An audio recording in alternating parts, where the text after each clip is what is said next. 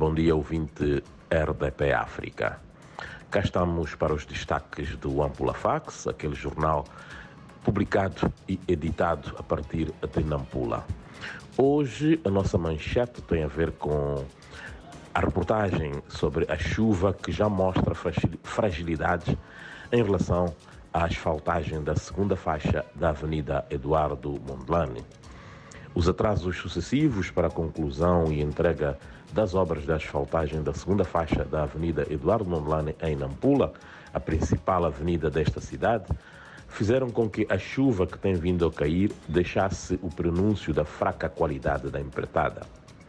Semana passada choveu e, ainda sem grande intensidade, deixou vários troços da parte reabilitada a descoberto, para além de quantidades de areia e lama que foram arrastados para a via já asfaltada. Lembrando que há cerca de quatro anos que o Conselho Municipal da cidade de Nampula vem tentando implementar este projeto de asfaltagem de pouco mais de um quilômetro de estrada, eh, tendo já envolvido dois empreiteiros, no entanto, sem qualquer sucesso.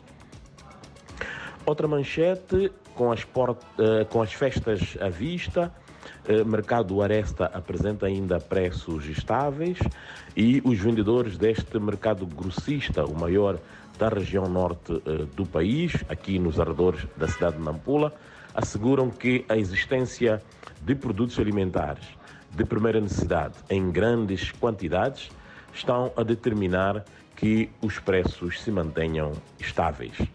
Habitualmente, no mês de dezembro, começa a dança de preços dos produtos alimentares básicos devido à maior procura por quanto da quadra festiva.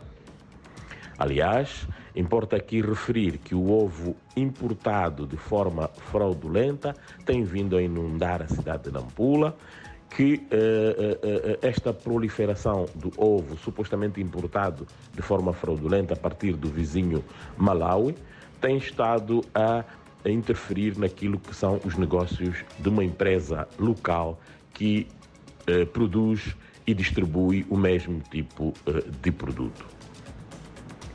Uh, mesmo a fechar a nossa edição de hoje, trazemos a notícia sobre o aumento do número de doentes de HIV-Sida, uh, com a referência de que o distrito de Nampula registrou nos primeiros nove meses do ano em curso, mais de 313 mil casos de doentes do SIDA, contra cerca de 200 mil de igual período do ano passado, o que representa um aumento do número de casos em 12,3%. Estes números foram apresentados recentemente quando das festividades do Dia Internacional do Combate ao SIDA. Por hoje é tudo. Uh, mais notícias uh, sobre Nampula poderão ser lidas no www.ampulafax.co.mz.